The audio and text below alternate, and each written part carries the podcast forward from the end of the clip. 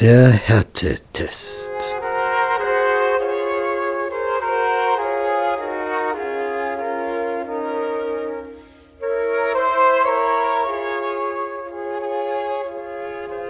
Der Traum des Königs Nebukadnezar über die Statue, das ging ihm nach. Der hat darüber nachgedacht, über diese Metalle, Gold, Silber, Bronze, Eisen und die Füße aus Eisen und Ton. Und der Stein, der dann alles zermalmt. In dieser Phase,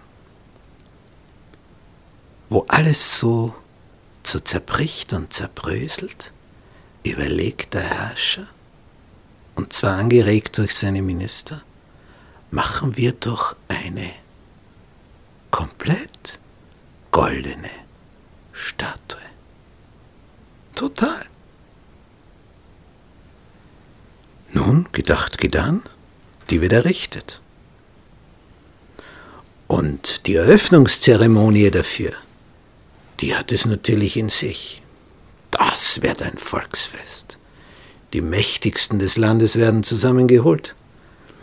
Und wenn die Musikkapelle spielt, das bedeutet, alle Mächtigen haben sich zu Boden zu werfen vor dieser goldenen Statue des Herrschers Nebukadnezar.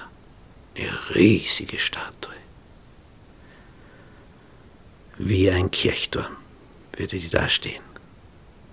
In der Ebene, wo sie eine besondere Wirkung hat. Nun sie noch die Freunde von Daniel hier mit dabei. Daniel war wohl zu irgendeiner Auslandsreise abgesandt. Von ihm ist nichts erwähnt in diesem Kapitel. Scheint nicht da gewesen zu sein. Aber Daniels Freunde sind hier. Und der Herrscher macht klar, wer immer es wagen sollte, sich nicht auf den Boden zu werfen, wenn die Musik spielt, der kommt lebendig in den Feuerofen, der daneben aufgebaut wurde. Nun, so ein Feuerofen, der also sonst dazu gedacht ist, entsprechende Hitze zu erzeugen, soll jetzt dazu dienen, als Abschreckungsmittel, damit ihm sich jeder auf den Boden wirft, wenn diese Statue enthüllt wird und die Musikkapelle spielt.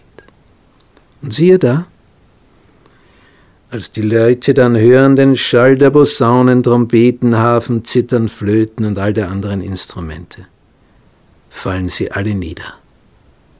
Alle Mächtigen aus so vielen verschiedenen Völkern, Staaten, Nationen und beten an das goldene Bild, das der König Nebukadnezar hat aufrichten lassen.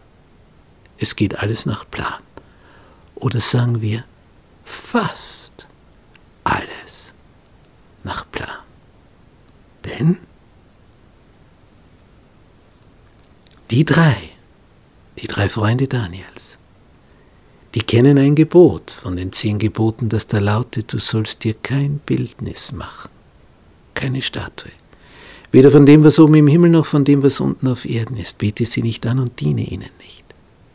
Denn ich, der Herr, dein Gott, bin ein eifernder Gott.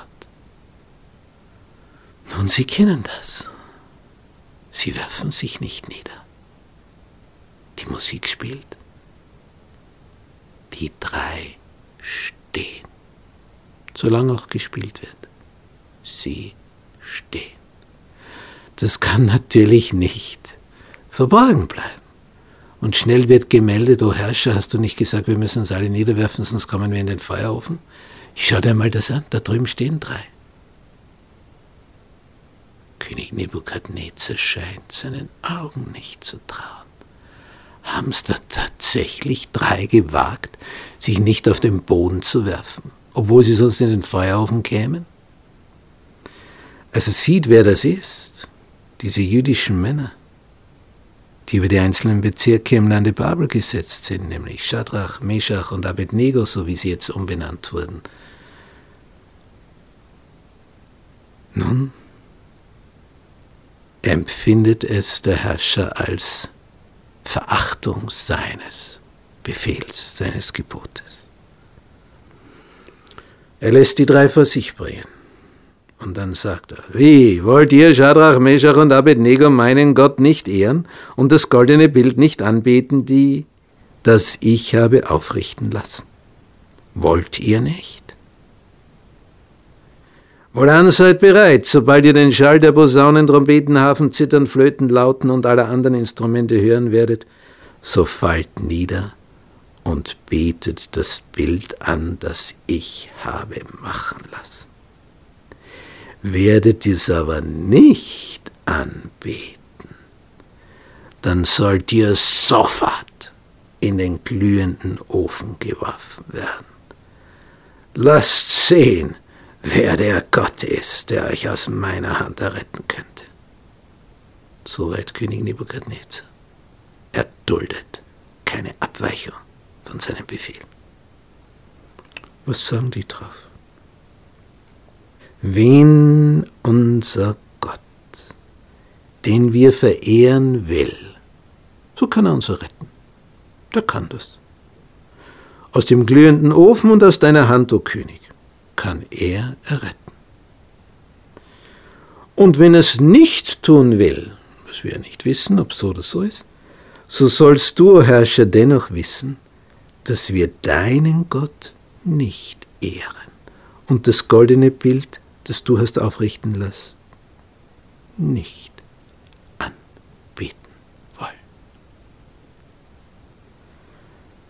Als das der Herrscher vernimmt, dass seinem Befehl getrotzt wird, ja, dass hier trotz der Androhung des Feuerofens es einfach kühl missachtet wird, befiehlt der Herrscher, man solle den Ofen siebenmal heißer machen, als man sonst zu tun pflegt. Irre Hitze, die erzeugt wird. Und dann holt er seine Elitesoldaten, die besten Kriegsleute, die er hat. Und er befiehlt Shadrach, Meshach und Abednego, die drei Freunde Daniels, zu fesseln so wie sie sind, in ihrer Kleidung, in ihrer edlen als Oberste des Volkes. Und ab in den glühenden Ofen. Und sie werden gebunden, samt ihren Hüten, alles haben sie noch auf.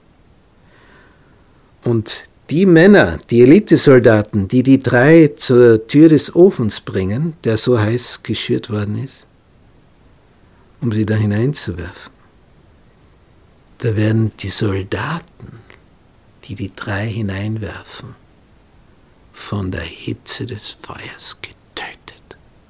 So eine enorme Hitze. Außen war man schon tot. Ja, dann geschweige denn, was da innen geschieht. Ja, und dann sind die hineingeworfen, damit ist die Sache erledigt. Aber dann, Nebuchadnezzar schaut hin schaut sich die Feuerflammen an, dann schaut er seine Minister an und dann sagt er, Moment, haben wir nicht drei Männer gefesselt in das, in das Feuer werfen lassen? Ja, o König. Ich sehe aber vier Männer frei im Feuer umhergehen. Seht ihr auch vier? Und sie sind unversehrt. Die gehen da drinnen herum, als ob es nur eine Wärmekammer wäre. Und sie sagen, ja, o König. Und dann fügt er hinzu, der vierte sieht aus, als wäre er ein Sohn der Götter.